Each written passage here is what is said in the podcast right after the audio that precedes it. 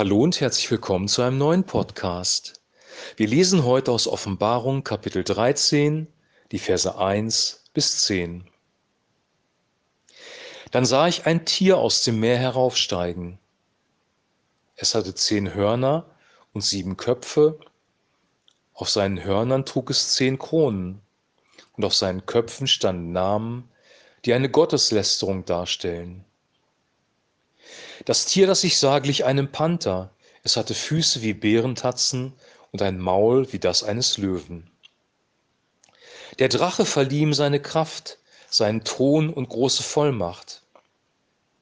Einer der Köpfe des Tieres sah aus, als ob er tödlich getroffen wäre, aber seine tödliche Wunde wurde geheilt. Da geriet die ganze Erde in Staunen und lief dem Tier hinterher. Die Menschen beteten den Drachen an, weil er dem Tier Vollmacht gegeben hatte. Und auch das Tier beteten sie an. Sie riefen, wer kommt diesem Tier gleich?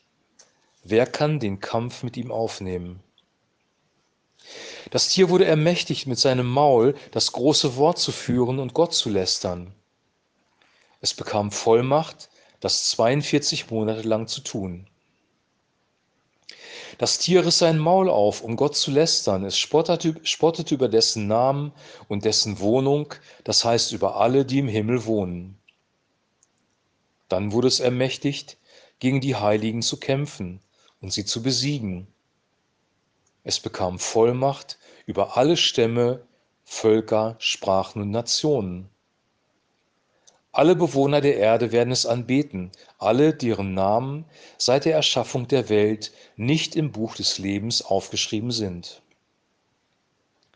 Dieses Buch gehört dem Lamm, das geschlachtet wurde. Wenn jemand ein Ohr hat dafür, soll er gut zuhören. Wenn jemand dazu bestimmt ist, in Gefangenschaft zu geraten, gerät er in Gefangenschaft. Wenn jemand dazu bestimmt ist, durch das Schwert getötet zu werden, wird er durch das Schwert getötet. Hier ist von den Heiligen Standhaftigkeit und Glaube gefordert. Soweit der heutige Text.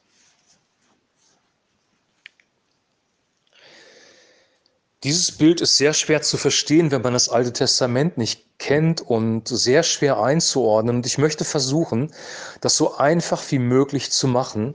Ähm, und man möge mir nachsehen, dass das jetzt auch wirklich im Bereich der Spekulation hineingeht, weil wir nicht genau wissen, was damit gemeint ist. Vieles ist im Verborgenen. Und ich möchte jetzt einfach eine Theorie entwickeln, um dir zu zeigen, ähm, wie das von der Struktur her gemeint sein kann. Ähm, das ist nicht absolut, was ich dir jetzt sage. Und ich möchte jetzt auch, ähm, wenn ich ein Land nenne oder eine Nation, das nur als Beispiel nehmen. Das wird nicht absolut sein. Es kann auch ein anderes Land sein. Aber ich möchte dir etwas aufzeigen, ähm, welche Mechanismen hier am Wirken sind. Also erstmal spricht Johannes davon, dass ein Tier aufstehen wird aus einem Meer, aus einem Völkermeer. Also mit Meer ist wahrscheinlich das Völkermeer gemeint und das Tier ist eine eine Weltmacht, ein politisches System, eine Verbindung von Nationen, von Führern, ähm, die anfangen zu regieren. Und wenn wir jetzt die Charakteristika dieses Tieres lesen, sehen wir, dass es ein zusammengesetztes Tier ist. Hier wird ein Panther genannt, ein Bär und ein Löwe. Ein Panther, ein Bär und ein Löwe. Und wenn wir diese drei, Tiere, diese drei Tiernamen lesen, werden wir unweigerlich an äh, das Buch Daniel äh, erinnert. Daniel hat auch eine prophetische Vision bekommen von Weltreichen, die entstehen werden. Und diese drei Weltreiche, die er gesehen hat, oder, oder drei Weltreiche, die er gesehen hat, waren ähm, in Verbindung mit den Tieren. Aber es waren getrennte Weltreiche. Also auch er hat den Panther gesehen, den Löwen und den Bären. Also offensichtlich handelt es sich hier um eine Vermischung von verschiedenen Reichen, verschiedenen Ideologien oder verschiedenen Systemen, die sich über die ganze Welt ausbreiten und die ganze Welt kontrollieren. Okay, soweit das. Dann wird hier beschrieben, dass der Drache dem System oder dem Tier, diesem zusammengesetzten Tier, Macht gibt und den Thron, also Autorität und Macht. Der Drache ist der Teufel selber, das heißt, das System, das hier entstehen wird, wird extrem dämonisch sein, geprägt von Finsternis. Und dieses System wird die Erde beherrschen und die Menschen werden es interessanterweise willkommen heißen, weil es Sicherheit und Frieden und Wohlstand bringen wird. Dann steht hier, dass einer der Köpfe des Tieres verwundet worden ist und wieder geheilt worden ist. Und jetzt möchte ich einen, einen Bogen spannen äh, in die heutige Zeit. Und das, was ich jetzt sage, ist reine Spekulation, es ist nur ein Beispiel. Es soll dir zeigen, was hier gemeint, werden, äh, gemeint sein könnte. Nehmen wir äh, die neue Weltmacht, die gerade auf der Bühne auftaucht, die sich ausbreitet, die Weltmacht China. China hat etwas gemacht, was es bisher eigentlich so noch nicht gab, nämlich China hat den Kommunismus und den Kapitalismus miteinander verbunden.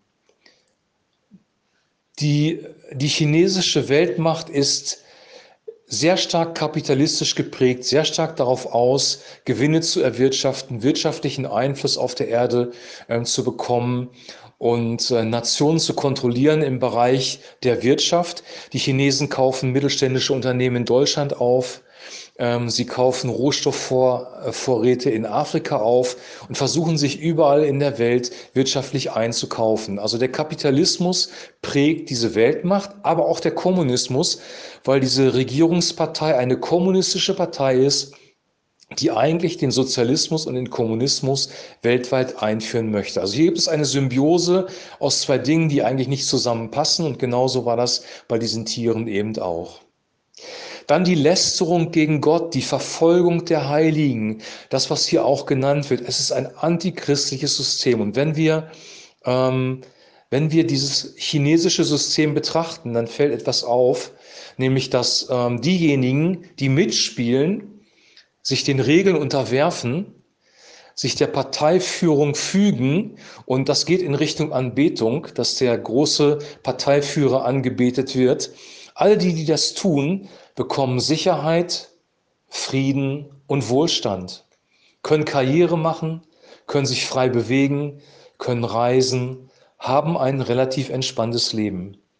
Aber diejenigen, die es nicht tun, und das sind in der Regel Menschen, die an irgendetwas glauben, die Buddhisten, tibetischen Buddhisten, die unterdrückt werden, die muslimischen Uiguren, die in, in Arbeitslager eingesperrt werden, oder auch die Christen, die verfolgt werden in China, die in Arbeitslager kommen, die nicht reisen dürfen, deren Familien getrennt werden, deren Kirchen geschlossen werden, die werden von diesem System, das von allen anderen bejaht wird, brutal verfolgt.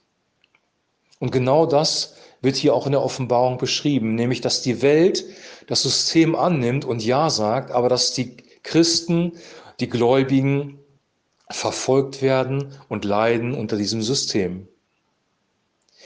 Dann steht hier drin, dass sich das System ausbreiten wird über die ganze Welt. Wir sehen halt, wie China versucht, durch die sogenannte neue Seidenstraße Einfluss zu bekommen auf der ganzen Welt. Und das wird hier auch beschrieben, nämlich hier werden, ähm, hier werden Stämme genannt, Völker, Nationen und Sprachen. Also ethnische Volksgruppen, Sprachen, Nationen im Sinne von Gebiete. Also die Bundesrepublik Deutschland ist eine Nation. In dieser Nation wohnt ein Volk. Dieses Volk ist aufgeteilt in ethnische Volksgruppen und diese ethnischen Volksgruppen sprechen unterschiedliche Sprachen.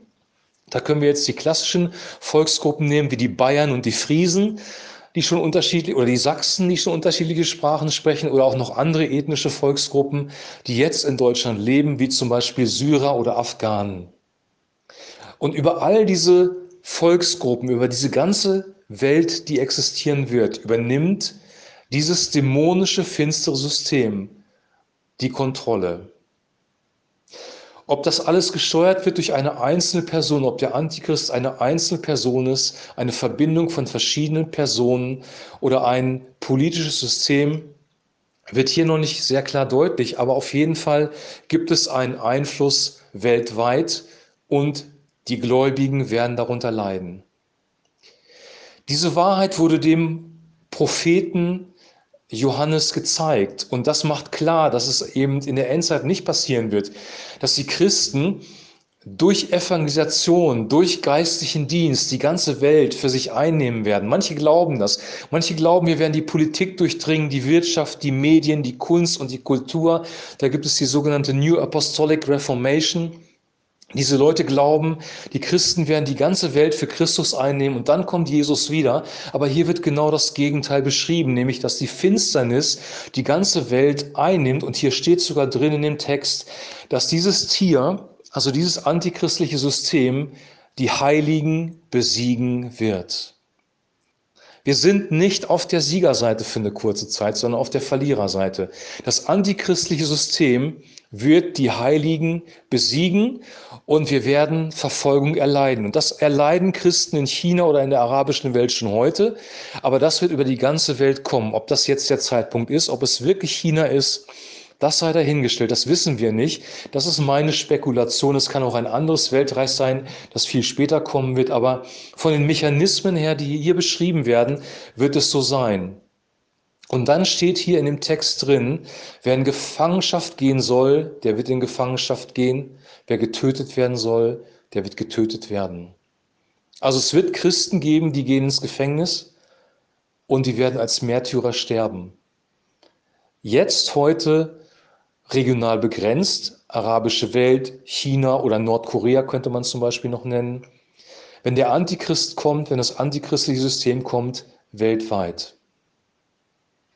Wir müssen das wissen, dass das eine reale Gefahr ist, die uns drohen kann. Aber die gute Botschaft ist, weil das vor 2000 Jahren Johannes schon vorhergesagt worden ist, es gehört zum Plan Gottes dazu und Gott hat das alles unter Kontrolle und deswegen können wir ruhen in ihm.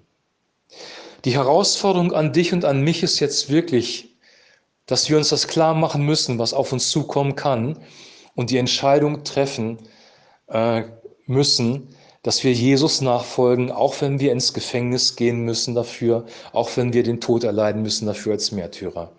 Diese Entscheidung musst du oder muss ich, wir müssen diese Entscheidung irgendwann treffen. Genauso wie die Freunde von Daniel im Alten Testament die Entscheidung treffen mussten, wir beugen uns nicht dem König, wir beugen uns vor Gott dem Vater. Und dann war der Feuerofen für sie ähm, sozusagen das Gericht, das dann auf sie gekommen ist.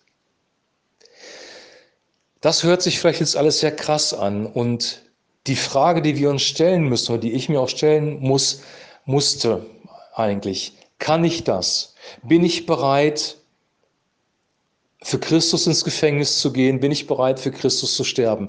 Ich kann diese Frage mit Ja beantworten, aber mit einer Bedingung. Ich weiß nämlich ganz genau, aus meiner eigenen Kraft würde ich nicht Ja dazu sagen und ich würde es auch nicht kraftkräftemäßig durchstehen. Der Mensch ist nicht in der Lage, sein Leben in den Tod zu geben. Der natürliche Mensch ist nicht in der Lage, das zu tun. Wenn wir aber wiedergeboren sind, wenn wir zu Jesus Christus gehören, dann lebt der Heilige Geist in uns. Und dieser Heilige Geist wird uns dann zur richtigen Zeit die Kraft geben und die Fähigkeit, genau das zu tun. Meine Antwort auf die Frage ist, aus eigener Kraft kann ich es nicht, aber mit deiner Kraft, durch deinen Heiligen Geist, Jesus, werde ich für dich leben bis ans Ende meines Lebens und wenn es mich ins Gefängnis bringt und in den Tod. Gott gibt das Wollen und das Vollbringen. Wenn wir das nicht im Hintergrund haben und denken, wir müssen es aus eigener Kraft ähm, tun, dann werden wir entweder resignieren verzweifelt sein, weil wir merken, wir können das nicht, oder wir werden stolz, arrogant und arrogant werden und wir werden ähm, uns selber überheben. Wir haben ein Lied gesungen in den 90er Jahren, ich gelobe dir den treue Eid, Lamm Gottes bis in Ewigkeit. Und ich finde dieses Lied ehrlich gesagt fürchterlich, weil wir das nicht können. Wir sollen keine Eide schwören, das hat Jesus sehr, sehr klar gesagt. Wir können das niemals aus eigener Kraft. Wir sollen solche Lieder nicht singen.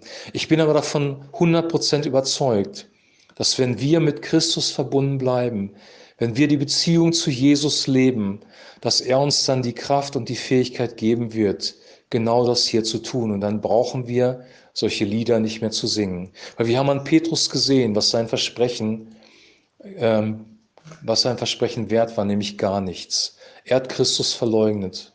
Und wir würden das auch tun, wenn nicht der Heilige Geist in uns das Wollen und das Vollbringen schenkt.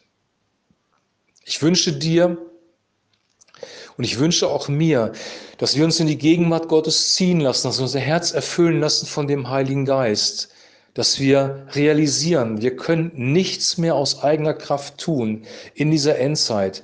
Das antichristliche System wird die Heiligen besiegen. Wir werden in dem Sinne keine siegreiche Gemeinde sein, sondern eine verfolgte Gemeinde. Das muss uns klar sein. Und in der Verfolgung können wir nur bestehen, wenn der Heilige Geist, das Wort Gottes, wenn Christus selber unser Leben prägen. Nur dann geht es. Und das wünsche ich dir und das wünsche ich mir. Ich wünsche dir jetzt einen super Start ins Wochenende. Wir hören uns morgen wieder und dann geht es um das zweite Tier. Bis dahin, Shalom.